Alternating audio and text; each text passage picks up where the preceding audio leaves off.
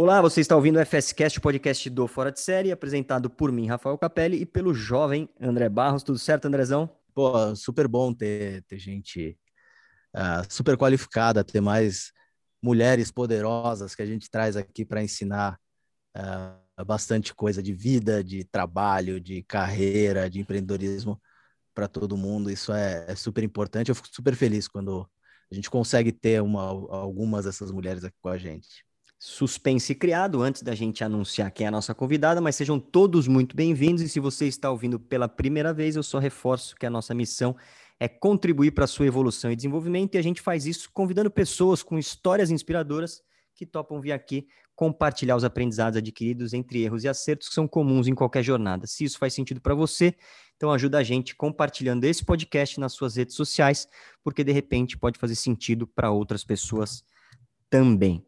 Beleza? Agora, para mais conteúdos do Fora de Série, segue a gente no Instagram, no YouTube, no LinkedIn, no Facebook, no TikTok e também no nosso blog no www.forasdesérie.com. O tema de hoje é Resgatando Sorrisos, a força do propósito. Nossa convidada é a presidente da maior holding de saúde do Brasil, o Grupo Sorridentes, mas para chegar até aí foi muita relação, suor, dedicação e amor à profissão. Para se formar, ela precisou vender água e outros produtos na porta da faculdade para conseguir bancar seus estudos. Hoje temos a honra e o prazer de conversar com a doutora Carla Sarni. Seja muito bem-vinda ao Fora de Série, doutora Carla. Olha, é um grande prazer para mim, uma grande honra poder estar aqui compartilhando um pouquinho da minha trajetória, um pouquinho dos meus erros e dos meus acertos. Obrigado, Rafael, obrigado, André, pelo convite eu espero de verdade, né, que nesse podcast a gente consiga não só inspirar outras pessoas, mas também motivar, né, para que as pessoas podem, possam buscar os seus sonhos, né? Porque eu falo que sonho, na minha opinião, tem que ter prazo. Sonho tem que ter prazo, senão você corre o risco de passar por uma vida sem sequer realizar um único sonho. Até brinco, pessoal, nas minhas palestras, né? Ó, oh, se tiver mulherada aí pensando em casar, bota prazo para arrumar namorado, prazo para casar. Então, brinco bastante, né? Falando que, independente do sonho ser profissional ou pessoal, você precisa pôr uma data. Você pode não saber nem o dia nem a hora, mas você precisa mirar um ano.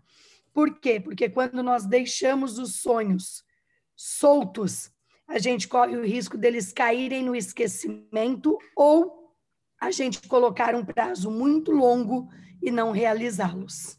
É, senão a gente só fica correndo atrás também, né? Então o prazo é muito importante. Bem. É muito bom mesmo. Me, me lembrou a dona Luiz Helena Trajano, que é que, que inventou é pra já. Tem que ser tudo é pra já.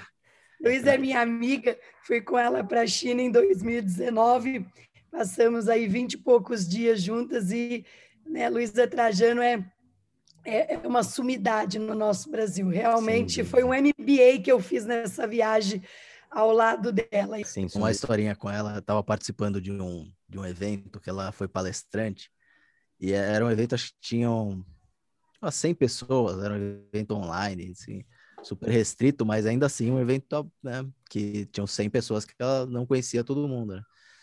E acabou, ela falou, ah, e quem tiver mais dúvida, me manda, me manda no WhatsApp o, o, o, o palestrante, o, o, mediador, ele tem meu telefone aqui. Falou, quer saber? Meu telefone é esse aqui. Nove passou o telefone dela para todo mundo.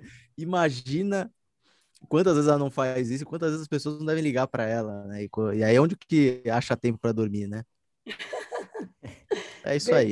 É isso. Mas é, tem características parecidas com a fala a, a fala que, que você coloca no início tem, me lembra muitas coisas uh, que ela fala, né? Então, você vê que tem, de fato, uma, uma proximidade aí, uma, André, uma congruência de discursos. Já fiz várias entrevistas, né, do, do jornalista ou da jornalista falar assim para mim, você não é filha da Luísa? Você tem certeza que você não é filha da Luísa? Aí. Aí a gente dá a risada, né? Eu brinco, olha, Luísa, você pode me adotar porque o povo já está titulando eu, que eu sou sua filha. Então já está meio caminho andado. Já foi, é, já foi.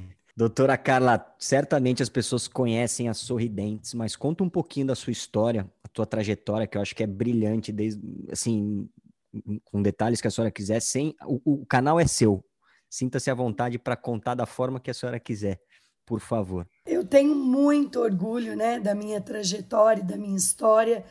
Gosto muito de contar porque eu acho que através dela outras pessoas podem se inspirar, como eu disse, para não desistirem dos seus sonhos. Por quê, gente? Eu quero começar fazendo uma reflexão aqui, né?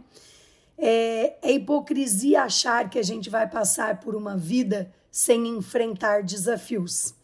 Eles aparecem sim e a gente precisa pedir para ter força, sabedoria inteligência emocional para ultrapassá-los. E a minha vida foi repleta de desafios, né? Eu não fiz outra coisa na minha vida a não ser transformar os nãos em sim. Eu tinha tudo para dar errado, né? Minha mãe teve três filhos. Quando meu irmão nasceu, ele é um ano mais novo do que eu. Meu pai decidiu ir embora com meu irmão com três meses de idade. Eu tinha um ano e meio e minha irmã, dois anos e oito meses. E aí, o que, que aconteceu? Nessa ida dele embora, minha mãe ficou com três filhos pequenos, sem profissão e sem um real no bolso. E ela viu ali três boquinhas para ela alimentar. E eu falo que ela se reinventou. Ela fez um curso de cabeleireira, onde ela pegava um trem para ir fazer o curso numa cidade vizinha, porque a minha cidade é uma cidade do interior pequena. E ela conta que se ela pagava o trem, ela não tinha dinheiro para comer, então ela tinha que fazer uma escolha. Fez o curso de cabeleireira, montou um salão na sala da minha casa e eu vi durante toda a minha infância a minha mãe sorrir para os clientes. Sabe, gente, Rafael, André, tem muita gente que vê o trabalho como um castigo, né? Tem muita gente que vê cliente como encheção de saco, né? E eu vi a minha mãe me mostrando que cliente nada mais é do que uma benção na nossa vida. Porque sem clientes não existem negócios e sem negócios não existem clientes. E minha mãe valorizava cada pessoa que entrava no salão. E se chegasse uma pessoa na minha casa 10 horas da noite pedindo para fazer uma escova no cabelo, minha mãe fazia sorrindo, de carinha boa, como diz, né? Obrigado por ter me escolhido para ser sua cabeleireira. Por quê? Porque ela sabia que aquele dinheiro era mais uma despesinha, né? Era mais uma continha paga no final do mês. Eu falo que a pior coisa que pode ter é o ser humano urubuzento ou empreendedor urubuzento, né? Aquele indivíduo que ele acorda de manhã, gente, e é assim, se tá sol, ele reclama que tá sol e ele não queria ir pro trabalho, mas ele queria estar na praia. E aí, se tá frio, ele queria ficar de braços cobertas, também não queria trabalhar porque tá frio, ele queria ficar no sofá comendo pipoca. Ou seja, só reclama. Aí eu falo, gente, que o, que o empreendedor urubuzento, você pode transferir ele do Brasil para a China, para o Japão, para o Paraguai, para qualquer lugar do mundo que, tá o, que ele não vai resolver, porque o urubu está impregnado nele. Para onde ele vai, ele leva o urubu junto. Então, eu acredito muito no mindset das pessoas e na atitude das pessoas. Então, eu fui criada num ambiente onde o cliente era o centro de qualquer negócio e que cliente é uma bênção na nossa vida. E aí, o que aconteceu? Minha mãe, durante a infância, dizia muito para mim e para minha irmã: vocês precisam ter uma profissão. Vocês precisam ter o próprio dinheiro de vocês. Ainda minha mãe era mais profundo, tá? Minha mãe dizia uma coisa que era o seguinte: tá cheio de ex-marido e ex-sogra por aí. Eu só não conheço ex-filho, nem ex-médico, nem ex-dentista, nem ex-professora, nem ex-advogado. As pessoas só mudam de profissão se for para melhor. Vocês precisam ter o próprio dinheiro de vocês, porque se vocês tiverem vontade de comer uma comida diferente, ou uma fruta, ou comprar uma roupa, vocês não vão depender de ninguém para isso.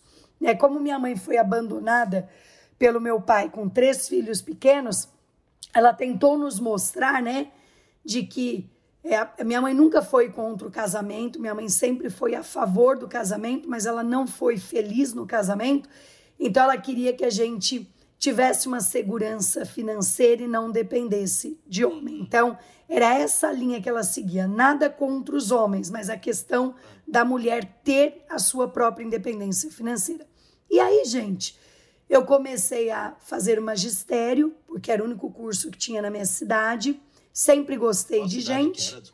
Pitangueiras, perto de Ribeirão Preto. Tem um Cristo gigante na rotatória da entrada, uma cidade muito linda, pequenininha. Minha família toda mora lá ainda. E lá eu comecei né, a minha trajetória. Fazia magistério de manhã, à tarde, uma, minha mãe comprou uma lojinha de roupa, uma tia minha vendia joia e eu passei a ser representante da, da, representante da minha tia, vendendo né, aquelas imitações de pérola chamada Maiorca na casa das pessoas. E à noite eu fazia colegial na escola estadual, ou seja, meu dia começava às seis horas da manhã e terminava entre onze e meia e meia-noite, todos os dias de segunda a sexta-feira. E aí, gente, eu fiz o meu primeiro empreendimento. Minha mãe comprou uma lojinha de roupa, veio uma caixa de carretéis de linha e minha mãe disse assim para mim: Eu não vendo linha, eu vou vender roupa. Fiz dessa caixa de carretéis de linha para mim. Eu montei na porta de um banco da minha cidade, numa parede que fazia divisão, no banco, um banco e um supermercado. Peguei uma bacia de colocar roupa de molho, a cadeira da cozinha da minha casa e ele eu montei minha primeira barraquinha. As pessoas saíam do mercado e do banco e eu dizia: entra, entra, freguesia, xuxa dinheiro na bacia.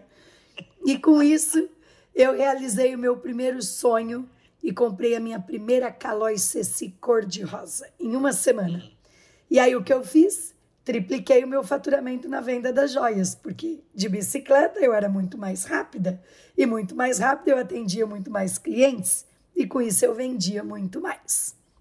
E aí estou fazendo magistério, faltava um ano para mim me formar, porque são quatro anos, terminei o colegial. Um primo meu chega para mim né, e fala assim para mim, me chama de nega, nega, vamos prestar né, o vestibular de odontologia em Alfenas, Minas Gerais. Gente, eu olhei bem para a cara dele e fiz assim: tu tá doido da cabeça? Faz três anos que você está no cursinho em Ribeirão Preto, né, tentando passar o que, que eu vou fazer lá. Aí ele falou a palavra mágica, tem cada festa. Eu falei, a conversa começou a me interessar. Por quê? Não tinha nada na minha Mais cidade. Uma dona Luísa. O dia que eu descobri que eu, a, dona Luísa é fã do Alok, aí eu já entendi o passado dela também. Luísa é muito animada. E aí eu peguei e falei, epa, agora eu gostei, né? Porque não tinha muita coisa na cidade para fazer. Ele falou: você vai de carona comigo. Ele falou: você tem dinheiro para fazer a inscrição? Eu falei: tenho. Eu lembro até hoje, era 65 reais. E ele falou: a gente vai ficar na casa de umas amigas minhas de favor. Só, gente, que eu não acordo para fazer o que eu gosto. Eu acordo para fazer o que é preciso. O que eu gosto, eu faço nas minhas horas de lazer. Você imagina eu levantar de manhã e dizer: hum, deixa eu ver minha agenda, hoje eu só vou fazer o que eu gosto, o que eu não gosto eu não vou fazer, não. Isso não existe, né? Eu acho que a gente tem uma missão a cumprir e a gente tem que acordar disposto a cumprir essa missão. E você deixa para você fazer o que você gosta nas suas horas de lazer. E como eu acordo para fazer o que é preciso ser feito e não somente o que eu gosto, eu fui para Alfenas prestar o vestibular, falei, já que eu tô aqui, vou fazer a prova para valer. E eu era uma das últimas pessoas a entregar a prova. E assim, gente, de manhã tinha prova de vestibular e à tarde churrascada. Outra cidade boa para ter festa que é aquele tal do Alfenas, Minas Gerais. Só que, já que eu fui, ao invés de eu ficar dormindo até 10, 11 horas da manhã. A lá de Alfenas é boa até hoje. É muito bom. E o que, que eu fazia, gente? Eu ia para a faculdade fazer o vestibular. E aí tinha coisa que eu não sabia responder, perguntas. Eu fazia por raciocínio lógico. Isso aqui não pode ser que é um absurdo, isso aqui também não, acho que é isso aqui. E para minha surpresa, naquela época dava em torno de 65, 70 candidatos por vaga, eu passei na faculdade de odontologia. Fui a aluna mais nova registrada na história da Unifenas até a minha formatura. O que, que aconteceu? Eu entrei no ginásio, né, no, na primeira série, desculpa, com. Eu entrei na primeira série com seis anos de idade, não com sete. E eu nunca repeti de ano, então eu acabei me formando com 16 anos de idade. Só que aí veio um grande desafio, né? Como me manter numa cidade a quase 350 quilômetros da minha casa sem poder contar com um real da minha família. E aí eu fiz uma proposta para minha mãe. A senhora me dá as roupas da loja, eu vendo, eu compro as roupas da senhora, eu pago o custo e com o lucro eu pago as minhas contas. E com isso eu me tornei a camelô da faculdade. Era esse meu apelido. Sempre tinha uma mochila nas costas. Fui morar com sete meninas para as contas ficarem baratinhas. E por incrível que pareça, todas elas eram mais velhas do que eu. Rapidinho eu passei a administrar as contas da casa.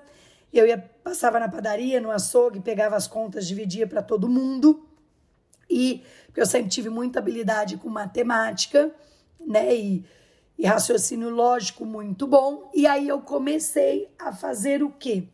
Né? Eu comecei a vender as coisas na faculdade.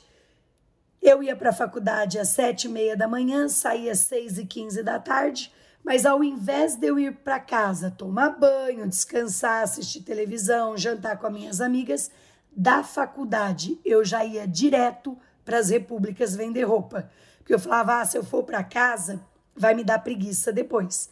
E com isso, eu conheci gente do Brasil todo, fiz milhares de amigos e novas, novos amigos e amigas. Por quê? Porque toda noite eu estava numa república diferente, oferecendo as minhas roupas. Os professores gostavam de mim, também compravam para me ajudar, né? Deixavam de fazer compra em alfenas e me faziam encomenda. Deu tão certo, gente, tão certo, que eu não só pagava as minhas contas, como sobrava dinheiro para mim poder ajudar a minha mãe. Só que eu acredito na vida que a gente colhe aquilo que a gente planta e que a, e que a sorte aparece para quem está em movimento. Tinha um estágio na faculdade que durava três meses, que era nos sítios e nas fazendas atender as pessoas gratuitamente. E o que, que eu fazia? Eu ia mais do que os três meses. Eu pedia para a faculdade para continuar indo. Por quê? Porque atender aquelas pessoas carentes me fazia muito bem como ser humano, né? Me, me fazia um bem gigante. Eu ia lá para ajudar e saía melhor do que eu ia. E com isso eu adquiri muito mais experiência do que milhares de dentistas. Eu formei com muito mais bagagem. Eu tinha operado milhares de pacientes de graça. E eu formei com este DNA social, mas eu formei com um propósito com um propósito muito claro na minha cabeça: que morar bem, comer bem e ter saúde de qualidade é um direito de todos. Carro, na minha visão, é supérfluo.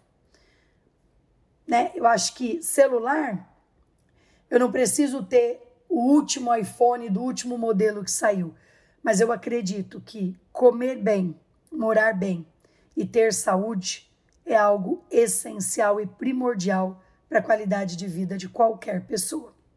Formei com esse propósito, não voltei para a casa da minha mãe, fui para São Paulo, para a casa de um tio meu de favor, e lá o que, que aconteceu? Eu comecei a procurar emprego. Arrumei dois empregos que não deram certo, eu pedi as contas, por quê? Porque os empregos não eram condizentes com os meus valores e com o meu propósito. Eu falo, gente, que tem gente que por dinheiro vende a alma pro diabo, né? É exatamente isso. Se tem algo que nunca me corrompeu, foi o dinheiro. E eu quero dar um exemplo aqui. Eu fui trabalhar num consultório num bairro de São Mateus, na zona leste de São Paulo, em cima de uma loja. E era o que se conhecia na época por clínicas POPs. Nem se esterilizava o material. Aquilo era o fim do mundo, gente transmitia hepatite para as pessoas, né? Por quê? Porque você limpava o material com álcool no germe kill, né? Não usava sequer uma autoclave. Eu trabalhei nesse lugar 20 dias, cheguei para o dono e falei: olha, seu João, agradeço a oportunidade, mas eu não vou ficar. O senhor não me buscou na minha casa, né? O dinheiro que eu ganho aqui é importante para mim, porque eu moro na casa do meu tio de favor, mas essa não é a odontologia que eu aprendi. Eu não fiz tanto sacrifício para ser dentista para fazer isso na boca dos outros. Né? O senhor não compra material, o senhor quer que eu costuro, né? a, a, cirurgias com fio dental, eu não vou fazer isso. Eu estou comprando material com, o dinheiro do meu bolso. E aí, pessoal, eu fui para um segundo emprego. Falei, agora eu fiquei chique no último, só vou atender rico. Fui trabalhar nos jardins para um convênio odontológico. E é lá eu conheci o tal do dentista borracha mole e braço curto. Sabe o que o dentista borracha mole e braço curto faz? Coloca curativo na boca dos outros e não termina o tratamento nunca. E eu falei, gente do céu, isso aqui tá, tá errado. Por quê? Todo mundo ganhava 70 reais por dia. Ou seja, se você atendesse um cliente ou 10 ou 20, era 70 no final do dia para todo mundo. Cheguei pro dono também e pedi as contas. Falei, gente, isso aqui não tá certo. Acho que cada um tem que ganhar pelo que faz. Por quê? Nego enrolava na cozinha, tomava cafezinho o dia inteiro, saía para almoçar, enrolava para voltar. Eu atendia no final do dia 5, 7 pacientes a mais, ganhava a mesma coisa. E aí eu pedi a conta de novo. Fui para um terceiro emprego no bairro chamado Vila Cisper, onde é a matriz da Sorridentes, na zona leste de São Paulo, perto da fábrica da Cisper, copo, garrafas. E lá eu fui trabalhar para um cara que não era dentista. Concorri a uma vaga, eram 12 candidatas para uma vaga, e eu fui a dentista que assumiu esse consultório. Por ele não ser dentista e nem o sócio dele, que era um advogado, ele me entregou o consultório e eu comecei a fazer a odontologia que eu havia sonhado. Mas aqui tem um fato importante que eu gostaria de relatar. Eu comecei dizendo né? Que eu não fiz outra coisa na minha vida a não ser transformando uma, os nãos em sim. Você não vai passar na faculdade. Eu passei. Você não vai conseguir se sustentar em Alfenas. Me sustentei. Você não vai arrumar emprego em São Paulo. Arrumei. Três. Né? Então eu fui. Esse emprego, eu não fui a dentista escolhida. Só que a dentista que ele escolheu desistiu e ele ficou comigo. Ou seja, o emprego não era meu, mas virou o meu. Então, assim, o tempo todo eu buscando o sim, né? Tirando os desafios da frente. E aí o que aconteceu? Seis meses depois que eu trabalhava neste lugar, eu tinha fila de espera de gente para passar comigo de até um ano. Por quê? Porque eu sou mágica, porque eu tenho mão de ouro. Em primeiro lugar, eu não faço mais do que a minha obrigação de ser uma excelente dentista. Eu sou especialista em cirurgia bucomaxilofacial e é o que eu escolhi para minha vida. Só faltava eu ter feito odontologia e querer ser boa contadora. Nunca vi um negócio desse. Onde um dentista disse assim para mim, doutor, eu sou ótimo é dentista. Então, você imagina, o dentista falou para mim, doutor, eu sou ótimo dentista. Eu disse, ah, você quer ser bom em quê se você fez odontologia? Então, tem gente que tem o seguinte mindset, que se ele é bom, é porque ele é excepcional. Não, não, não, não, meu amigo. Seja bom naquilo que você se propôs a fazer, seja o melhor. Se você resolveu ser advogado, seja o melhor. Se você resolveu ser enfermeira, seja melhor. Né? Se você resolveu ser médico, seja o melhor. A partir do momento que a gente escolhe ser alguma coisa, o mínimo que a gente tem que ser é o melhor. Então, ser boa tecnicamente, para mim, não passa de uma obrigação. Só que eu comecei a fazer coisas diferentes. E aqui tem uma palavra que eu gosto bastante, que é a seguinte: um monte de gente pergunta para mim no meu curso de mentoria, doutora, o que, que eu preciso fazer para ter sucesso? Eu respondo: para ter sucesso, faça o que os outros não estão fazendo. Porque se você fizer o que os outros estão fazendo, tu é da turma do mediano. Querem ver um exemplo? A maioria dos dentistas não atendem de sábado. Eu atendia de sábado e domingo. A maioria dos dentistas atende até às seis da tarde. Eu atendia enquanto tivesse cliente, até 10, 11 horas da noite. Quantas vezes eu peguei o último metrô do dia para ir para casa do meu tio na, na aclimação, né? Que eu morava ali na aclimação, perto da Baixada do Glicério ali. Então, se você quer ter sucesso, simples assim faça o que os outros não estão fazendo. Né? O pior é quando você se forma e você mesmo começa a criar os paradigmas. De sexta eu não atendo, à tarde, só atendo até às cinco, de domingo nem pensar, e sábado, Deus me livre, não matei meu pai na forca. Ou seja, você começa a trazer uma série né, de empecilhos para a sua profissão e para o seu negócio, aonde você vai fazendo o quê? Travando o seu funil de vendas. É que tem muito a ver com referência, né? Muitas vezes cria-se esses, criam-se esses modelos de, ah, não trabalho no sábado, não trabalho no domingo, só tendo até às seis. Porque essa é a referência que tem, né? O cara se forma e se, e, e se ele não pensa em fazer diferente, ele, ele vai seguir a referência que existe, né? Mas eu acho que é um pouquinho de mindset também, cara, porque referência tem a referência para quem trabalha mais, de, além das, das 18, e para quem trabalha menos, além das 18. Aí a cabeça do, do cidadão mesmo que, uhum. é isso. Que, ah, não, vou trabalhar até as 18, que para mim é isso, entendeu? Mas o cara que tá ali, a exemplo da doutora Carla, falou: não, cara, tem, tem os caras que trabalham é. mais fora, então, cara, é referência, acho que, é, acho, que é, acho que a referência é um jeito de dar desculpa, assim, saca? Acho que é um pouco uhum. desse, nessa linha, tem, assim. Tem uma coisa, André e Rafael, né, que eu acho muito interessante que vocês falaram aí, que é assim, na vida toda escolha exige uma renúncia. Uhum. Né, um dia, na minha mentoria, eu pergunto, né, o que, que ele deseja, e um dia um aluno falou assim para mim, um empreendedor, doutor, eu quero ter sucesso, dinheiro e qualidade de vida. Em nenhum momento eu ouvi a palavra trabalho. Eu falei, vamos lá, tá bom? Você tem patrocínio? Ele falou, o que é patrocínio? Você nasceu de pai ou mãe rico, assim, bufunfa, né? Te deu um cartãozão black, sem limite? Ele disse, não.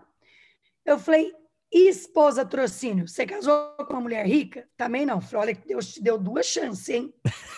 A primeira tu não veio, né, de família rica e depois você teve a oportunidade de arrumar uma esposa rica e também não arrumou. Sabe o que sobrou para ti, meu amigo? TBC, trabalho. tira a bunda da cadeira e corre atrás. Vamos lá. Primeiro vem o trabalho. O trabalho sério, honesto, te traz o reconhecimento. O que, que o reconhecimento te traz? Sucesso. O que, que o sucesso te traz? Dinheiro. Porque dinheiro é consequência de um trabalho bem feito. Uhum. E que, que o dinheiro te traz? o dinheiro te traz qualidade de vida. Qualidade de vida, para mim, está relacionado a três coisas. Está relacionado a questões familiares, né, relacionamento, amigos, família, né, você está bem espiritualmente. A segunda coisa, sucesso profissional, você fazer aquilo que você ama de verdade, ser reconhecido, né? E a terceira coisa, sucesso financeiro. Ó, gente, eu vou dizer uma coisa que tem gente que pode até não gostar de ouvir, mas eu não acredito num amor e numa cabana. Eu não acredito porque eu já tive dois exemplos na minha vida grandes e que eu vou contar aqui durante a trajetória porque é que eu não acredito no amor e numa cabana. Só que às vezes as pessoas não estão prontas para renunciar em nada ou não querem renunciar em nada. E vou dar um exemplo aqui, tá? Eu gosto muito, André e Rafael, de dar exemplos para materializar aquilo que eu estou falando para uhum. o ouvinte entender, né? Um dia, um dentista escreveu assim para mim no direct nas redes sociais: Doutora, estou cansado de trabalhar para os outros, eu sou um excelente dentista e agora eu decidi que eu vou montar a minha própria clínica que vai ser um mega sucesso. Eu disse, uau! E eu gostaria que a senhora fosse a minha investidora. Ok. Entrei nas redes sociais dele, ele tinha uma BMW, viajou para vários países do mundo e conhecia restaurantes que nem eu conheço. Aí eu fiquei pensando, né? Tem um carro que eu não tenho, conhece países que eu ainda não conheci, que é uma meta aí que eu tenho, de conhecer 50 países até meus 50 anos, e janta em restaurantes maravilhosos. Aí eu respondi para ele o seguinte: meu amigo, os meus sete primeiros anos de formada, tudo que eu ganhei eu coloquei no meu negócio. As pessoas perguntavam para mim: você não vai comprar um carro? Eu dizia: eu vou ter que pagar IPVA, seguro e gasolina? Uhum. Vou continuar indo de metrô. Você não vai comprar uma casa? Eu dizia, Deus me livre. Agora eu vou comprar cadeira, raio-x, eu vou comprar mais clínicas. O meu negócio vai me dar muitas casas, mas a minha casa não vai me dar um negócio. Uhum. Ou seja, eu fiz renúncias para fazer escolhas. E eu respondi isso para ele, que os sete primeiros anos da minha vida, tudo que eu ganhei eu tinha colocado no meu negócio. Falei, olha, Se você acredita tanto que o seu negócio vai ser um baita sucesso, a sua clínica que você está imaginando, o meu conselho para você é que você jante em restaurantes mais baratos, venda o seu carro e pare de viajar tanto e monte a sua primeira clínica. Quando você acreditar primeiro no seu sonho, depois você pode vir me procurar. Espetacular. Seja, o cara quer empreender com o dinheiro dos outros. É fácil. Entendeu? Tipo assim, né? Eu quero arriscar com o dinheiro. Então, assim, nem ele acredita no sonho dele. É. é aquela coisa, né? A pessoa quer sucesso, dinheiro e qualidade de vida, mas não quer abrir mão de nada. E, gente, o tempo todo a gente tem que fazer escolhas. Vocês são casados? Eu sou casado. Sim. Mas eu digo uma coisa: santa rede social aí que te salvou de, uma santa enrascada aí. Social. Ó, por que, que eu pensei vocês são casados? Quando a gente decide casar, a gente abre mão de um monte de coisa, né? Sim. Sim, Depois a gente resolve ter filhos. Quantas coisas a gente faz pelos filhos e deixa de fazer pela gente? Uhum. A vida é assim. A vida nos, nos impõe escolhas o tempo todo. Agora, o grande problema é quando as pessoas não estão dispostas a renunciar é, nada para é. conquistar algo maior. E aí, pessoal, tô lá em cima da padaria, bombando, lotada de cliente, atendendo até 10, 11 da noite. O cabra dizia: Eu só posso tratar depois que eu sair do serviço. Tem problema não, senhor João. Tamo Pode aqui. vir tratar comigo, que eu tô aqui. E aí eu comprei o consultório que eu trabalhava por 12 mil reais. Dei 2 mil de entrada, parcelei o restante em 10 parcelas de mil. Falei, agora lascou-os, como é que eu vou pagar? Falei, já sei, vou abrir de domingo também. E domingo se tornou o meu melhor dia de Olha faturamento. Só.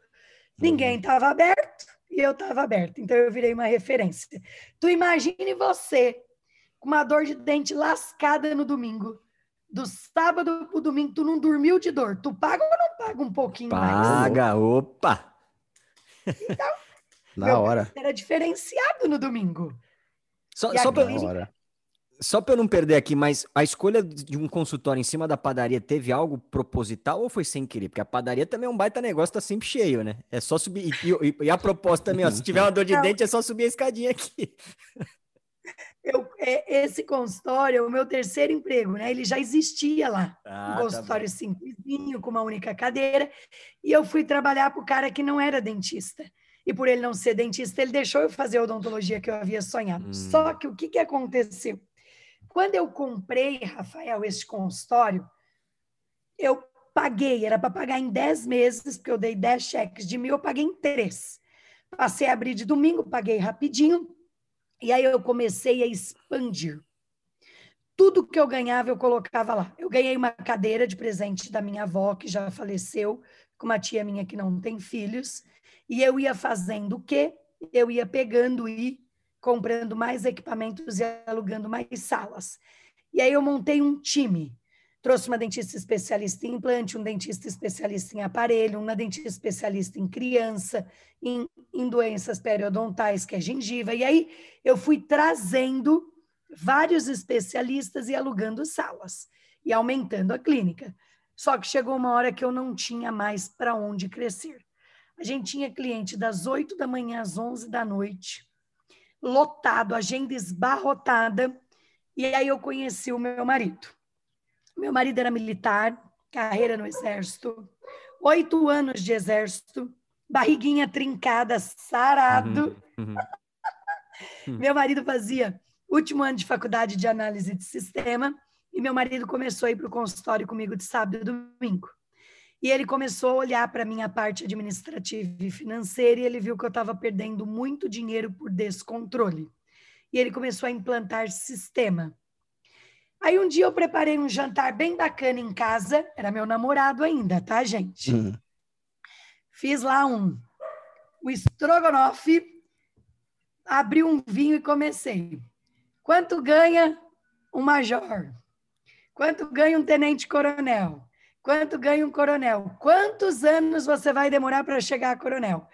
E aí eu convenci o meu marido a deixar o exército e prestar o vestibular de odontologia e vir trabalhar comigo. Eu namorei, noivei e casei em 11 meses. O meu marido parou o último ano de faculdade de análise de sistema, passou em odontologia na Metodista, foi fazer odontologia à noite e veio trabalhar na parte administrativa comigo. Nós fomos no banco, pegamos 500 mil emprestado e construímos a primeira sede da Sorridentes. Nós construímos uma clínica que só os ricos tinham para a classe C. Aí o negócio explodiu. Três andares, inteirinho em porcelanato, sala de espera só para criança, laser, anestesia computadorizada, sala de espera só para criança, tudo que existia de mais moderno na odontologia. Em três meses, nós triplicamos o faturamento. Eu tenho muito orgulho de dizer claro. que eu revolucionei a odontologia no Brasil. Antes da minha formatura, o que existia era dentista para rico e dentista para pobre. Os ricos tratavam em clínicas lindas, e a classe média também pagando uma fortuna, hum. e, e, a classe C e D e E tratavam em clínicas POPs. Com borracha. Exatamente. E muitas vezes contraindo doenças, como hepatite. E o que, que eu fiz? Eu provei para o mercado que era sim possível fazer uma odontologia de primeiro mundo por um preço justo. Uhum. Não baratinho, porque com baratinho você não consegue usar uma resina 3M top de linha. Uhum. Coisa de primeiríssima linha. E aí o que aconteceu? Nós conquistamos clientes da classe A à classe D. Hoje, só na Grande São Paulo eu tenho 220 unidades, só em São Paulo. Né? Os meus negócios hoje têm 671 unidades juntos, Nossa. que eu vou contar para vocês quais são. Mas eu tenho unidade na Oscar Freire, que é a rua mais chique de São Paulo, e eu tenho unidade dentro da favela de Paraisópolis. Eu tenho unidade em Guaianazes, eu tenho unidade em todos. Eu tenho bairros que eu tenho três unidades no mesmo bairro. E aí, pessoal, montamos essa clínica e eu e meu marido começamos a crescer. Em 2005, nós tínhamos 23 unidades próprias e os dentistas que trabalhavam com a gente queriam um negócio como o nosso. Em 2006, meu marido formatou o sistema de franquia. Em 2007, nós começamos a expansão. Saímos de 23 unidades para as mais de 400 sorridentes que nós temos hoje. Mas mais do que isso, eu sou extremamente competitiva. Nos tornamos a melhor empresa de saúde do país. Ganhamos por anos consecutivos como a melhor no setor de saúde e bem-estar. Fomos a primeira franquia no Brasil a ser case na maior universidade de negócios do mundo desde 2016 em Harvard. Todos os anos, eu e meu marido vamos dar aula em Harvard Business School para alunos de mais de 80 países no primeiro e no segundo semestre. Tivemos a honra de nos tornarmos case em Stanford o ano passado, uma das melhores do mundo também, na Califórnia, Somos case em plataformas como meusucesso.com e Sebrae. E temos paredes de prêmios. Por quê? Porque eu acredito. E, e fora de série agora também, pô. É. Favor, né? ah, e agora? e agora a chancela olha do fora de série. E olha, gente, a honra, né, eu tenho de olhar para os nossos troféus e ver que foram verdadeiros reconhecimentos. Ah, tem uma coisa que eu não posso esquecer de contar para o pessoal aqui. O ano passado, eu ganhei o prêmio pela Money Report de empreendedora do ano.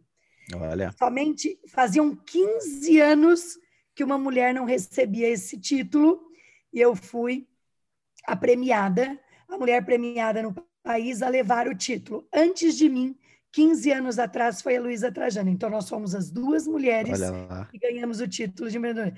E este ano, se a pandemia deixar em 2021, eu estou indo para a Espanha representar o Brasil como liderança feminina, que uma das mulheres. Então, eu gosto muito de saber que nós temos 95% de satisfação dos nossos clientes e mais de 5 milhões de clientes atendidos.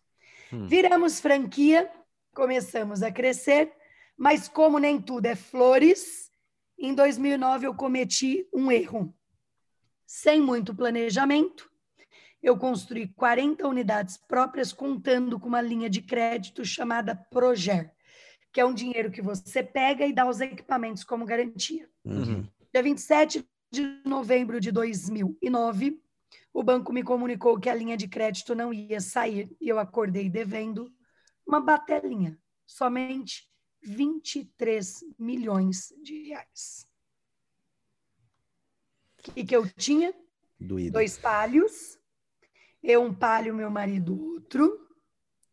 A casa que eu morava, nessa altura eu já tinha comprado meu próprio apartamento. E as clínicas. E aí eu precisava dar um jeito na situação.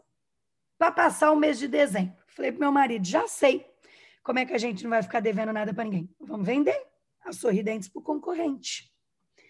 A gente bateu na porta do concorrente, o concorrente adorou a ideia, fez a proposta de comprar a empresa, eu fico com a dívida, e nós começamos a cuidar da papelada. Só que eu tinha dezembrão para passar, e os meus funcionários esperando o décimo terceiro, salário.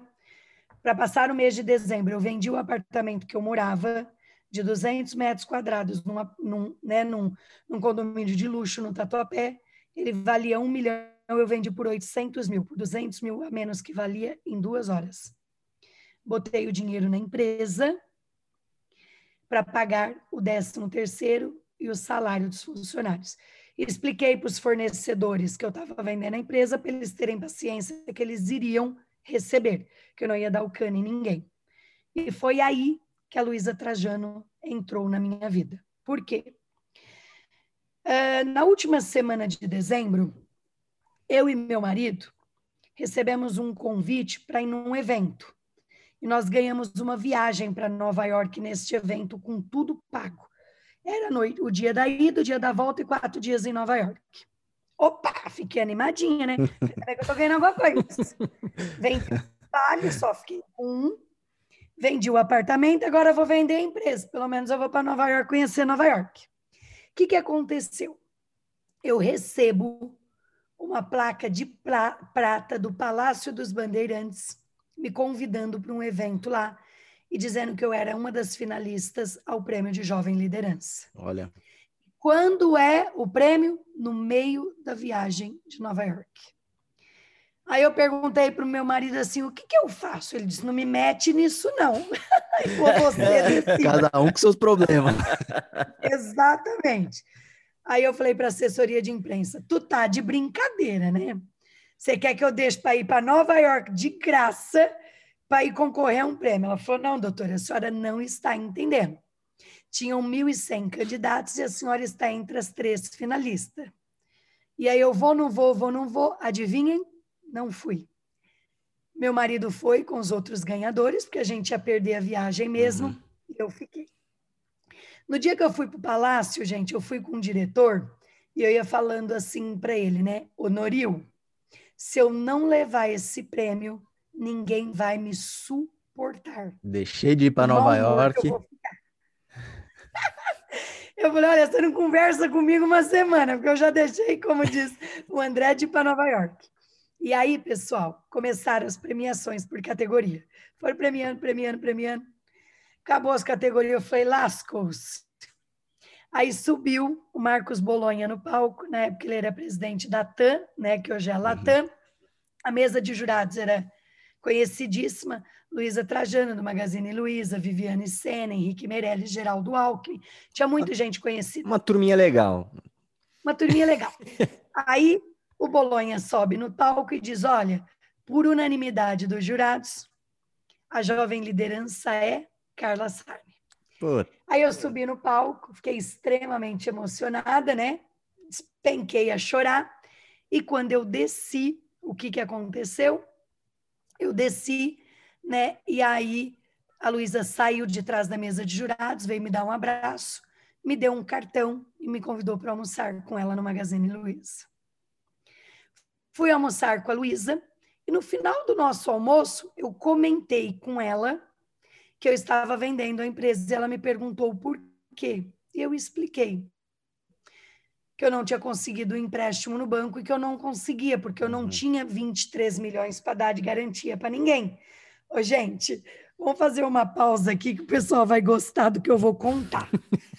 Adora, Eu batia na, nos bancos para pedir o dinheiro emprestado.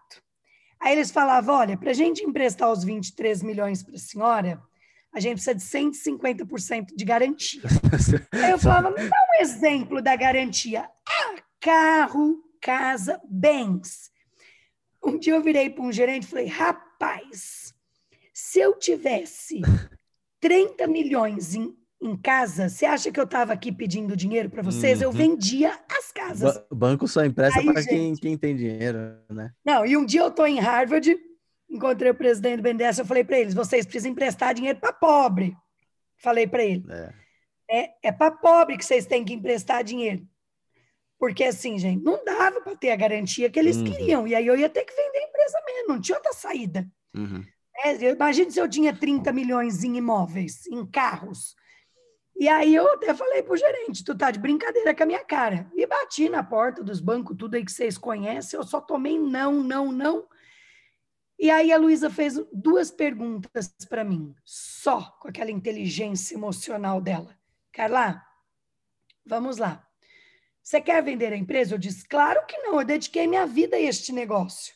Meus filhos foram criados dentro da clínica, eles passavam sábado no, no, no, na área Kids da Sorridentes. E aí ela perguntou para mim, o que você precisa para não vender? Eu falei, eu preciso que um banco acredite que eu vou pagar. Ela falou, peraí que eu vou te ajudar. Ela pregou a mão no telefone e ligou para um presidente de um banco. Estou com uma amiga aqui, ela está precisando de uma ajuda. Eu gostaria que vocês ajudassem ela para ela não precisar vender a empresa. Passaram dois dias, chegou dois diretores engravatados lá no meu escritório, e perguntou para mim: o que, que você precisa? Eu disse: preciso de 23 milhões. Agora senta aí que você vai me ouvir. o que, que você tem para dar como garantia? Eu disse: serve o periquito, papagaio, cachorro, que eu tenho. Até, gente, meu filme está pronto, ele vai sair, e neste meu filme tem essa cena de eu dizendo: La garantia sou eu. E o banco me emprestou. 23 milhões no aval. Luísa nunca pagou nenhuma parcela para mim, também nunca foi minha fiadora. Mas eu prometi a ela que o banco nunca ligaria para cobrar ela por ela ter me indicado. E aí o que, que aconteceu, né? Paguei minha dívida, e aí, gente, aí eu trabalhei que nem gente grande. Aí não foi brincadeira. Mais, né? Porque até agora eu você não trabalhou também, vai, convenhamos. agora, até agora tava tranquilo, começou a trabalhar. Eu acordei, gente, com uma di, né? Eu acordava com uma parcela para pagar de 500 mil por mês. Como diz, não tem crise, nem mimimi, a parcela batia na minha porta todo dia primeiro né? Não adiantava ficar né, choramingando, nem botando a culpa no governo, nem a culpa no banco, nem a culpa no Estado, nem a culpa no país. A questão era o seguinte: eu tinha 500 chova pedra, chova sol para pagar. E eu dizia para minha equipe: ufa, pagamos mais uma, vamos que nós vamos acabar. Só que eu não podia contratar gente, porque eu tinha que economizar para pagar as parcelas.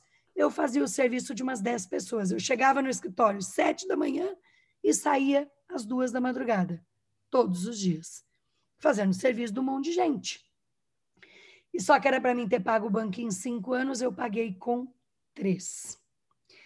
E aí eu voltei a empreender, né, a expandir. Aí o que aconteceu? Em 2005, eu percebi que a gente precisava fidelizar os nossos clientes, ou mais do que isso, dar oportunidade para mais gente. E aí eu criei o primeiro plano de prevenção do Brasil. Né? O primeiro plano voltado a cuidar das pessoas, onde as pessoas pagam R$19,90 por mês e fazem check-up de seis em seis meses.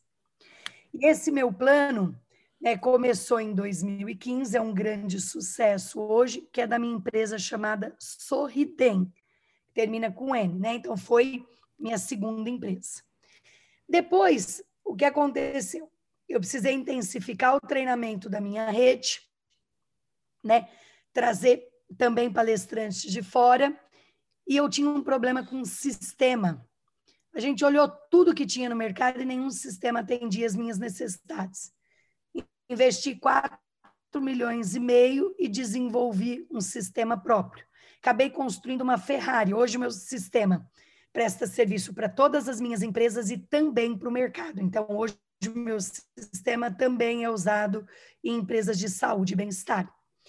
E aí, eu também né, montei essa empresa de treinamento e desenvolvimento de empreendedores, que é por onde eu faço as minhas mentorias, as minhas palestras.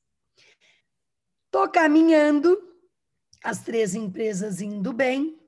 Em 2018, eu contrato a atriz Giovanna Antonelli como garota propaganda da Sorridentes. E tive o prazer né, de conhecê-lo. Como a gente brinca, deu net entre a gente. E aí, a Giovana tinha uma empresa chamada Geolaser, Depilação Estética e Beleza.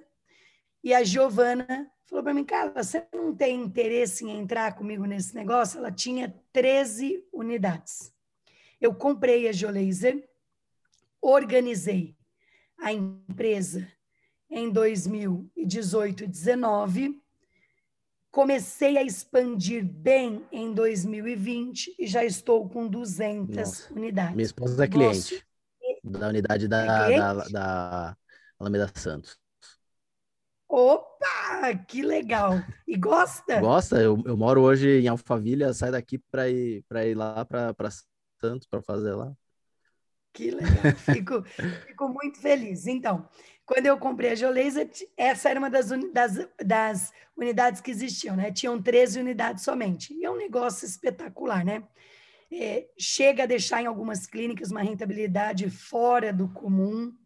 O setor de saúde e bem-estar é um setor extremamente diferenciado, né, gente? A gente tem é, empresas que chegam a dar 50% de rentabilidade mês, né, dependendo do procedimento. Então, veio a Geolaser para minha vida e no final de 2018 também, sabe a casa que eu morei da minha tia de favor na aclimação? Uhum. Então, eu tenho um primo mais novo, o sonho desse meu primeiro é ser médico, muito estudioso, ralou muito, passou muitos finais de semana estudando, passou na Federal em Medicina, se formou, foi ser oftalmologista, né, se tornou um dos maiores oftalmologistas do país, é professor, e ele foi para uma missão na Amazônia.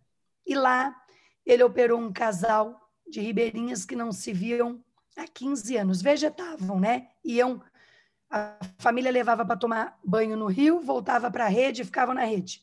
E ele voltou e falou assim para mim, ô Carlota, né? Ele falou para mim, eu eu me tornei um profissional extremamente bem sucedido, mas eu quero deixar um legado. Eu não estou feliz hoje somente com o que eu estou fazendo.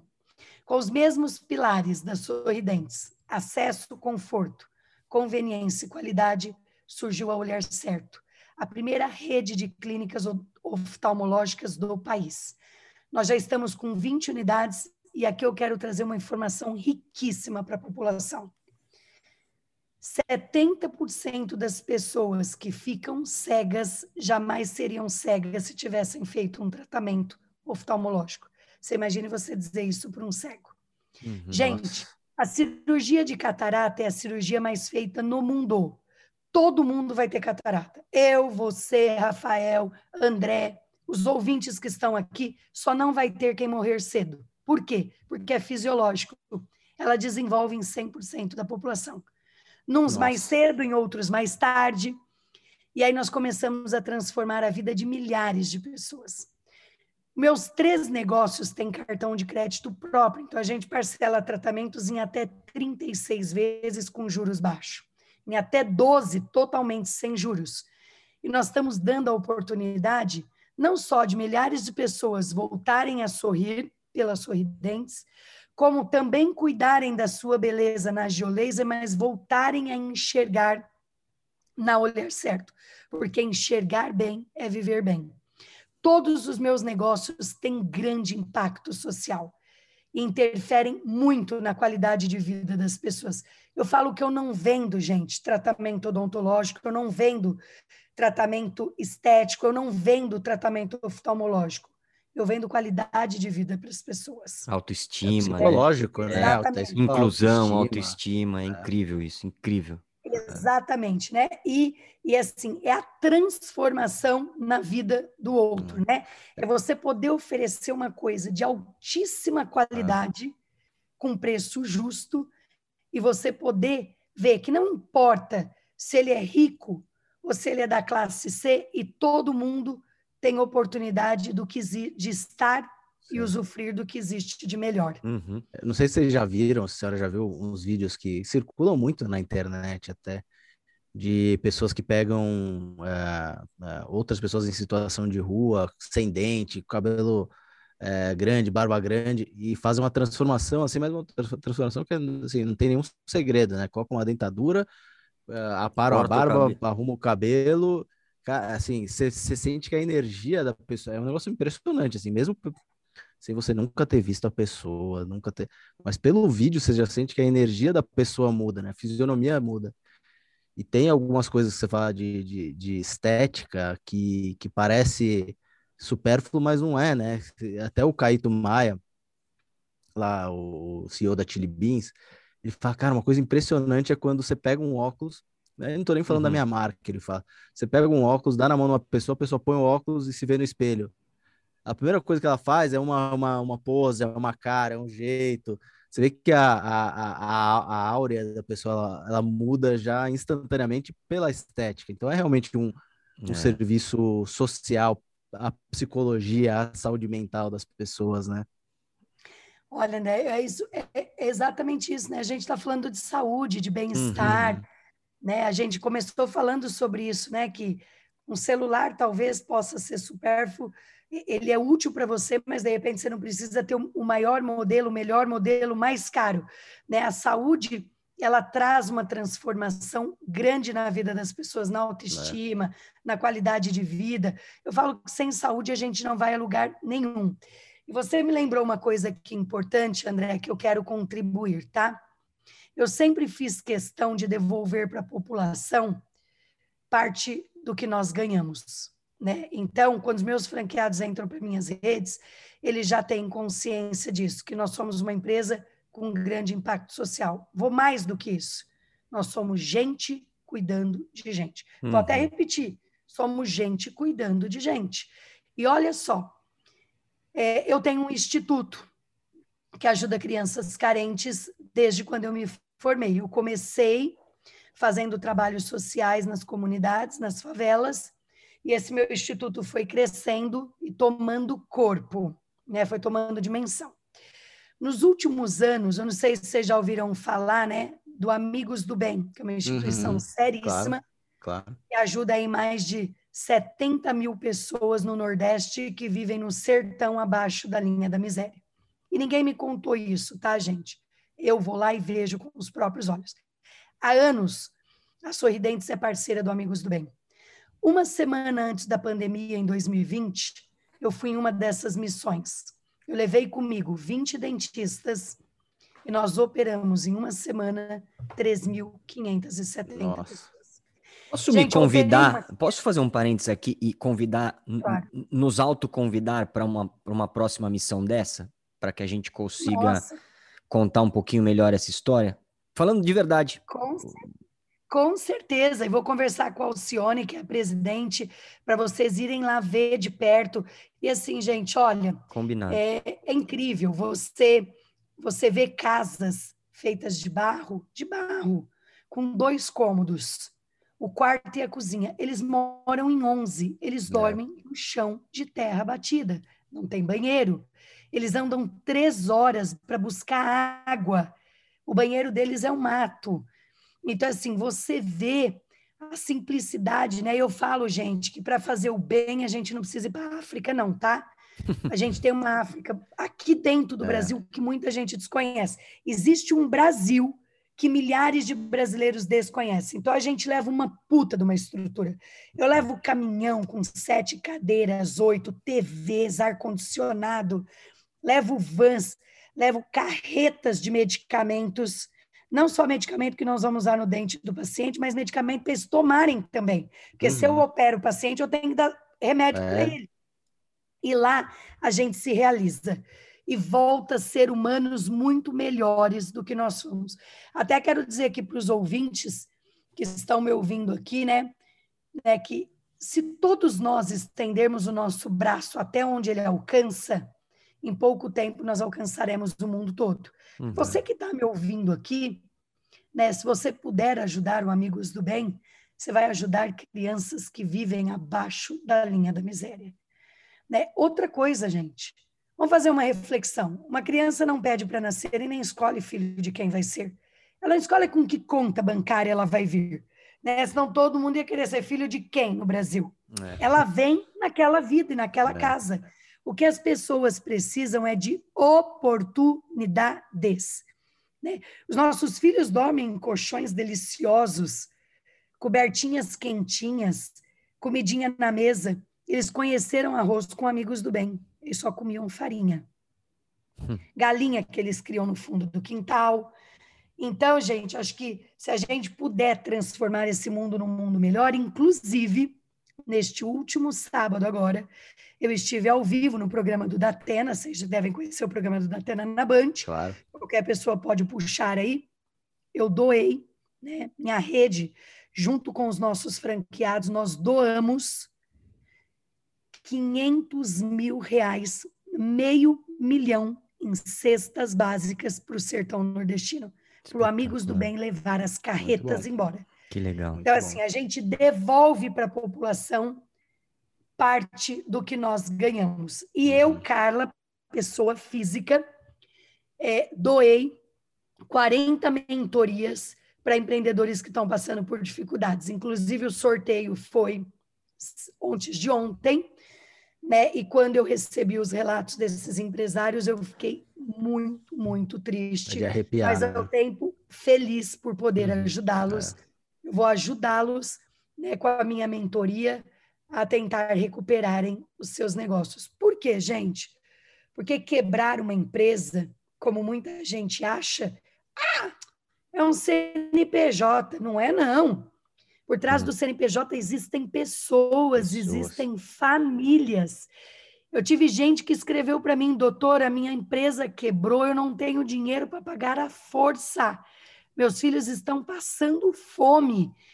Então, por trás de um CNPJ, CNPJ existe uma instituição chamada família. família. Por isso, nós precisamos não só ajudar quem não tem o que comer, mas ajudar os empresários também a sobreviverem. Outra coisa que eu fiz também, eu, a Luísa Trajano, a Sônia Resda do Dalina e mais outras amigas aí muito queridas, durante a pandemia nós fundamos um fundo chamado Donas de Mim. Todas nós doamos dinheiro e esse fundo vem salvando milhares de microempreendedoras. É. Onde, através do Banco Pérola, a gente empresta dinheiro para microempreendedoras recuperarem os seus negócios. Então, eu acredito que nós estamos fazendo o nosso papel aí como empreendedores do bem, né? E todas as minhas marcas e as minhas empresas são empresas do bem. Muito e agora, no comecinho do ano, eu comprei mais duas empresas, mas ainda não posso divulgar. Ah, bom, tá. Vai ter que contar, pô. Começa a contar, pô. Nós estamos estruturando, nós estamos estruturando. Então, então vai ficar o compromisso da senhora ter que voltar, quando puder contar, né? Opa, gostei, amei. né? Então eu falo que todos os meus negócios, gente, surgiram de um propósito. Aí eu pergunto, né, para quem está aqui nos ouvindo, o que te faz levantar da cama todos os dias? Ah, dinheiro, tá lascado, meu amigo. Então, o dia que tu não ganhar dinheiro, tu toma um Rivotril e não sai da cama. Para com isso. Alguma coisa tem que te é. fazer levantar da cama todos os dias. Você precisa ter um propósito. O dinheiro ele é consequência daquilo que a gente realiza. E outra coisa, quem faz as coisas por amor e porque gosta, não mede esforços para alcançar. E faz com a áurea boa. Tem até um livro que eu gosto muito que ele chama O Segredo, né? Isso aconteceu muitas vezes na minha vida.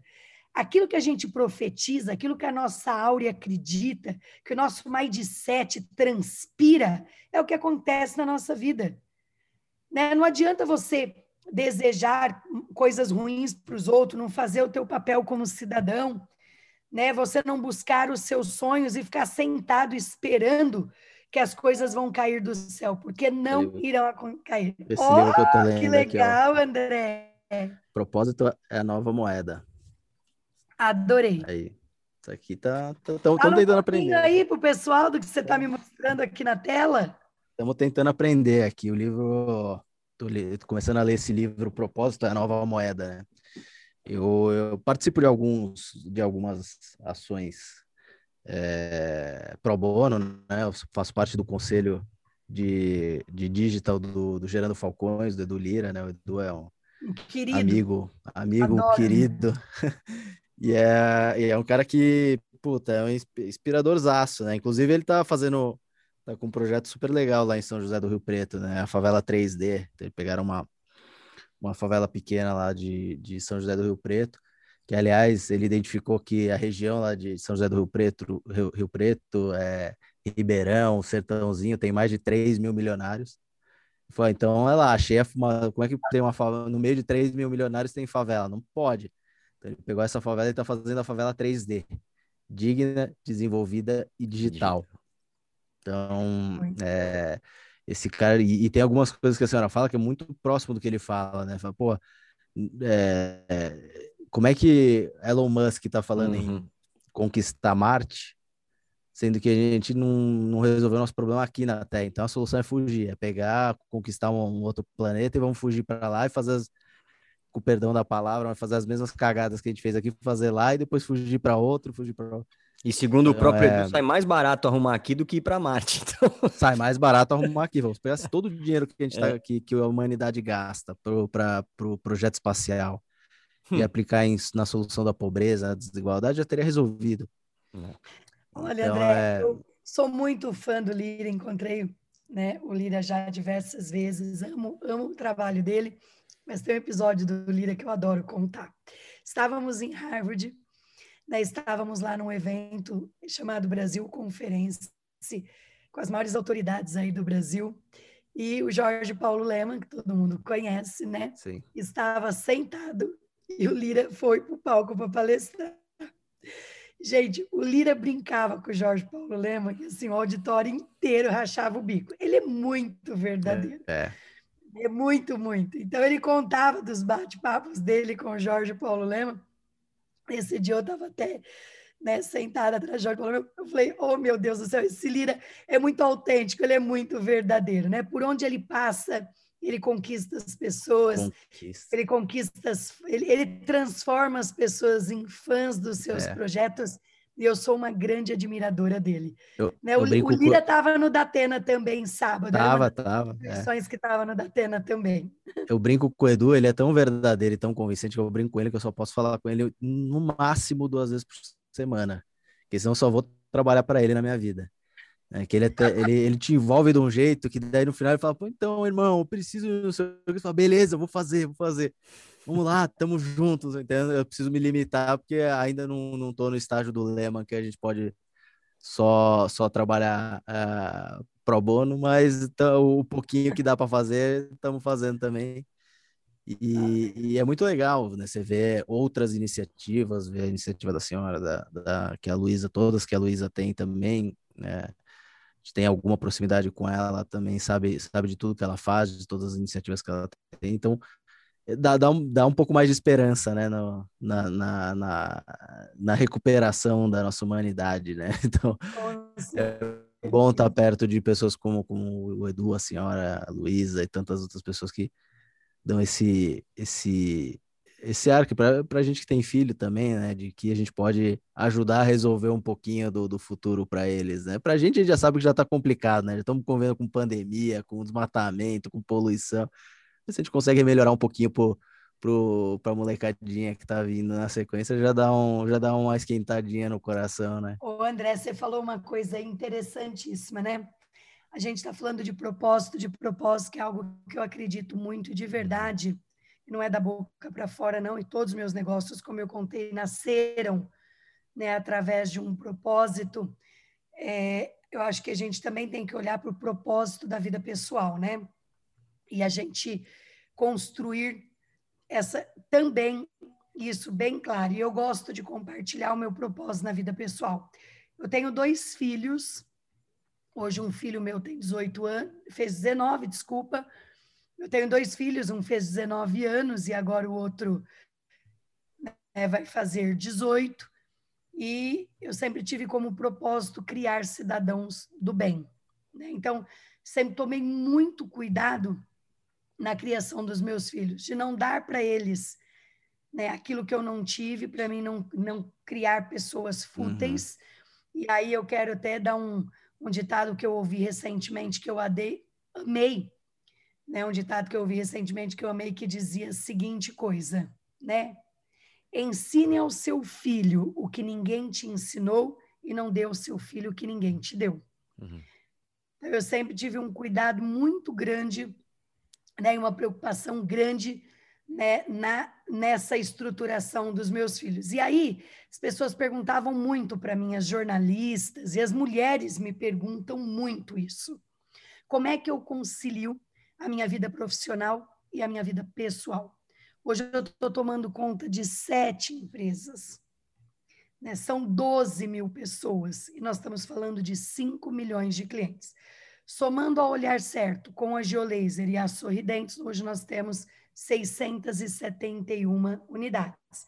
Ah, não posso deixar de contar aqui. Em janeiro de 2020, antes da pandemia, eu fiz no Espaço das Américas uma festa com a nossa garota propaganda Ivete Sangalo para 3.500 pessoas, show exclusivo. A festa começou às 7 da noite, terminou às 6 da manhã do dia seguinte. Vocês já viram que eu gosto de festa, né? Começou lá. Em 2023, eu não falei que sonho tem que ter prazo? Em 2023, eu quero bater mil lojas e eu quero com, fazer uma festa no Allianz Parque para completar os meus 50 anos e mil lojas eu quero festejar. Tô, tô correndo atrás dessa meta. Vai chegar, vai chegar. Mil lojas ah, quantos que você vai convidar para o Allianz Parque? É tudo que couber, eu vou. É. cabe o quê? O Capelli, que é palmeirense, ele sabe, cabe o quê? Umas 50, 40 mil pessoas? Ah, sentadinha ali, uns na, 40, 43 mil. No, no, mais, na arquibancada. Mais umas 10 mil, mais umas Não, 10 mil Não, eu pista. quero fazer com, com, com o povo dançar, entendeu? Eu quero fazer com show. Espetacular, é sensacional, bom. espetacular. Mas é isso mesmo. Vou completar 50 anos em, em 2023 e quero comemorar também aí as minhas lo mil lojas. Nós estamos em linha, né? Essa nossa programação até 2023. Maravilha, muito e bom. E aí, gente, a gente está falando, né, que, voltando aqui ao assunto, que as mulheres me perguntam muito como eu concilio tudo isso. Então, eu falo que eu acredito muito na qualidade, não na quantidade. Né? Às vezes, é, eu vejo mulheres falando: ah, eu estou pensando em abandonar minha profissão, minha independência financeira para cuidar do, do filho, né? dos filhos. E o que, que eu falo, gente? Que dá para fazer tudo e fazer bem feito. Né? É só você fazer de verdade aquilo que você estiver fazendo naquele momento. Acho que os filhos vêm na nossa vida para agregar, né? Eles uhum. vêm para somar e não para ocupar nenhum, nenhum espaço, né? A gente continua sendo esposa, continua sendo mãe, eu continuo sendo empresária. Então, acho que é importante a gente ter essa inteligência emocional e separar as coisas e não ter culpa Sim. nenhuma, né? Porque muita mulher se culpa muito, ai, porque eu trabalho fora, deixo meu filho sozinho. Uhum. Eu falo que os filhos precisam ter uma boa educação, bons exemplos em casa, né? Precisam ser criados com limites para que no futuro é. a gente consiga construir cidadãos de bem, do bem. Exatamente. Então, acho que esse é o, o, o grande propósito aí que eu tenho para a família. Espetáculo. Mas é equilibrando mil pratos todos os dias. Ah, mas isso faz é parte. É isso. É, coisa... é, é, o empreendedor é o equilibrador de pratinho, é isso aí. Não, André, e tem outra coisa bacana que eu ensino muito na minha mentoria também, a questão da disciplina, né? Sim. Quem faz tudo não faz nada. Então, eu tenho uma disciplina com agenda violenta, né? Eu tenho agenda cronometrada, porque é, senão eu não coisa. dou conta. Uhum. Tenho 12 diretores embaixo de mim, meu marido é vice-presidente toma conta de algumas áreas também muito grandes na empresa, mas se eu não tiver bem definido uma agenda, né, nem começando às 7, 8 da manhã, ainda até 10 horas da noite, eu dou conta. Então, é. eu tenho que focar nas prioridades, empoderar meu time, né, para que a gente consiga aí entregar o melhor tratamento possível em todas as nossas marcas. Ah, espetacular, doutora Carla, espetacular mesmo. É, André, talvez eu vou me comprometer aqui, coloco no top 2 aqui, cara, de, de podcast, porque foi, porque foi realmente uma aula de, de é. empreendedorismo, de, de propósito. Propósito não é só aquele título bonito do livro Encontre o Seu e Seja Feliz, né? Não é, é só isso, né? Mas ele de fato é o que te move em direção ao, ao, ao teu objetivo. E aí, com disciplina, com foco, como você está falando aqui até agora, a gente metas, né, prazos importantes para a gente só não ficar, ah, quero ter mil lojas. Ah, mas é, quando? É. Não, põe um prazo, porque senão você vai ficar, vai morrer tentando ter as mil lojas, né? Então, muito legal, doutora Carla. Eu, eu, eu de verdade, assim, queria tem muita te... gente, Rafael. É. desculpa, eu quero só... Imagina, vamos embora, vamos embora. muita gente, quero, quero, falar duas coisas aqui que eu acho que são importantes, né? É, a primeira coisa é reforçar que desafios nós vamos ter mesmo, né? A questão é assim: se você não cair, um dia você pode cair. Uhum. Só que a decisão que você vai tomar é se você vai ficar no chão caído ou se você vai se levantar e continuar caminhando. Uhum. Simples assim. Né? Sair da posição de vitimismo, ser protagonista da sua própria história e caminhar em frente. Acho que eu não contei no podcast, mas meu pai morreu aos 47 anos com pancreatite. Né? Era motorista de ônibus uhum. e faleceu muito jovem. Uhum. Então, eu acho que eu falei que eu tinha tudo para dar errado, mas eu decidi ser protagonista da minha própria história. E outra questão importante, que eu acho que a gente precisa levar em consideração, é que a sua vontade de vencer tem que ser maior é. do que qualquer desafio. Essa é a grande questão, né? O quanto você dedica de energia para fazer as coisas darem certo. E, gente, não adianta ficar na mimiseira. Isso não vai é. resolver o problema de ninguém. Tá bom? E tem uma coisa que eu gosto bastante, que é o seguinte: se você líder, senta a tua equipe deita. Se você deitar a tua equipe, morre. Por quê? Porque eu acredito em liderança pelo exemplo e não pela fala. Tanto em casa como no trabalho. Quer ter sucesso, faça o que os outros não estão fazendo. Quer liderar, dê exemplos. É, Justo. Muito aí. bem. Pega, pega esse final aí. É, é um bom final. Doutora, doutora Carla, eu queria agradecer muito pela tua disponibilidade de hoje, que foi de hoje para hoje, para quem não sabe, foi de hoje para hoje que a gente conversou, que a gente marcou e que deu tudo certo, graças a Deus, em questão de três horas estava tudo organizado. É, que o mundo tenha muito mais pessoas como a senhora, porque falta de fato pessoas preocupadas em causar impacto, em fazer o bem. E eu quero de verdade reforçar aqui o, o meu autoconvite para as tuas missões, que eu quero mesmo fazer parte dessa história. Eu quero colocar fora de série à disposição para reverberar cada vez mais a tua voz, os teus projetos, é, tudo que a senhora faz, porque não é porque a classe C, D e E, no nosso caso aqui de conteúdo, que o conteúdo precisa ser mal feito. Pô, por quê? Pode ser bem feito, pode ser bonito, pode ser estiloso, não é só porque é classe C, D, E. Então a gente procura muito ter essa qualidade e esse refino no nosso conteúdo, porque a gente sabe que a gente também é consumido por classe C, D e E. Então vamos fazer direito, porque todo uhum. mundo tem o direito de receber um conteúdo legal, no nosso caso especificamente, assim como todo mundo tem direito de ter uma saúde em ordem, um, um, um, um consultório legal, com um piso legal, com uma área kids. Tem uma outra pessoa que veio aqui também, que é o Bruno Sindona, que constrói para classe D, apartamentos, empreendimentos, ele fala, por que, que não pode ter um parquinho no prédio? Por que, que não pode ter uma piscina? Por que, que não pode ter uma sauna? Só porque é classe D e E? Não, vou fazer direito, vou fazer bem feito, vou fazer... Não é luxo, mas é oportunidades, como a senhora falou, oportunidade de ter um, um lazer legal, de ter uma área kids legal, de ter uma churrasqueira na varanda legal, e tudo e no final do dia todo mundo tá feliz. Eu acho que é isso. E como o André falou bem, os bancos só dão crédito para quem tem dinheiro. Porra, precisa dar dinheiro para pobre mesmo, para classe CDE, como a senhora falou, assim, é isso que precisa.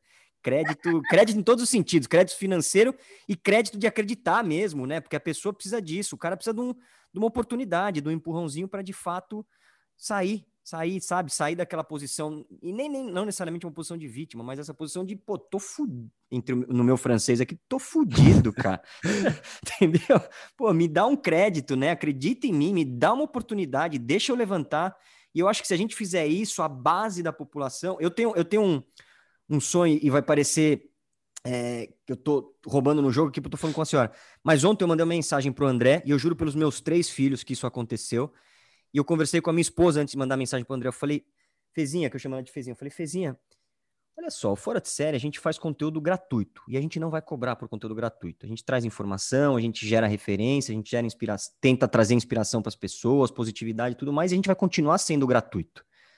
Agora, por que, que a gente não monta? E aí foi um pensamento meu com ela. Falei, não, peraí, gente... eu vou, para não parar isso aqui é mentira, eu vou, vou ler. Pirei numa ideia aqui. Foi ontem às 22h20. Pirei numa é ideia da, aqui. Dá para a gente fazer uma escola de. Vai lá. Dá para a gente fazer uma escola de empreendedorismo popular. É, todo banco e corretora hoje quer montar uma, uma plataforma de educação para classes mais baixas. E a gente faz uma de verdade. Tem tipo clínica popular odontológica, vira franquia. Olha, não Juro por Deus, eu falei isso ontem é para ele. E conversei com a minha esposa, falei, por que a gente não faz alguma coisa para a população? Pô, vamos criar uma escola. Existem escolas de empreendedorismo, hoje empreendedorismo é a palavra da, da terminou moda. com pode agendar o IPO. Só para só para não perder, né? Então eu falei, pô, por que, que a gente não faz essa história? Vamos, vamos ajudar a base da população. Confesso que eu não sei como começar, tá? Porque isso aí foi ontem à noite mesmo, sem brincadeira nenhuma. Falei, André, vamos fazer é. isso, cara. Olha que legal se a gente fizesse uma escola popular de, de, de empreendedorismo. Empreendedorismo está tão na moda hoje em dia, né? As pessoas precisam desse empurrãozinho, um pouquinho dessa educação de gestão, de pessoas, de dores, de dia a dia, de burocracia, de, né? de, de contabilidade, de jurídico. Por que a gente não dá um pouquinho disso? né, de uma forma popular mesmo, sim, bonita, legal, bem feita, mas para essa turma, para essa base. Daqui 10 anos o Brasil muda se isso acontecer. Muda, 10, 15 anos, é rápido. A mudança é rápida se a gente. E a história era essa: era fazer as, as escolas populares de empreendedorismo e não as escolas de empreendedorismo que hoje custam 15, 20 mil reais aí por mês, aí só para os bem, bem endinheirados, assim. Mas enfim, isso foi um. Foi um devaneio ontem à noite, mas é algo que está me coçando faz um tempo já e, e parece piada, mas não é. Eu falei ontem com o André e com a minha esposa sobre isso, assim, também. Então, eu falei, putz, eu preciso contar essa história aqui, porque ela é bem legal também.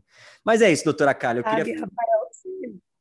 Diga. Você colocou uma coisa aí que acho que é bem importante, né? Que você falou que é assim, quando eu construí uma clínica na Oscar Freire e eu construo uma clínica em Guaianazes ou, ou, ou em São Miguel, não importa em Itaquera, o mesmo material que eu tenho na Oscar Freire, eu tenho em Guaianazes, né? Se eu uso material 3M na Oscar Freire, eu uso material 3M em Guaianás. Por quê? Porque eu não, eu não vejo né, essa questão da classe A, B, C e D. O que eu acredito, e vem muito de encontro com tudo isso que você finalizou agora, é que nós somos gente cuidando de gente.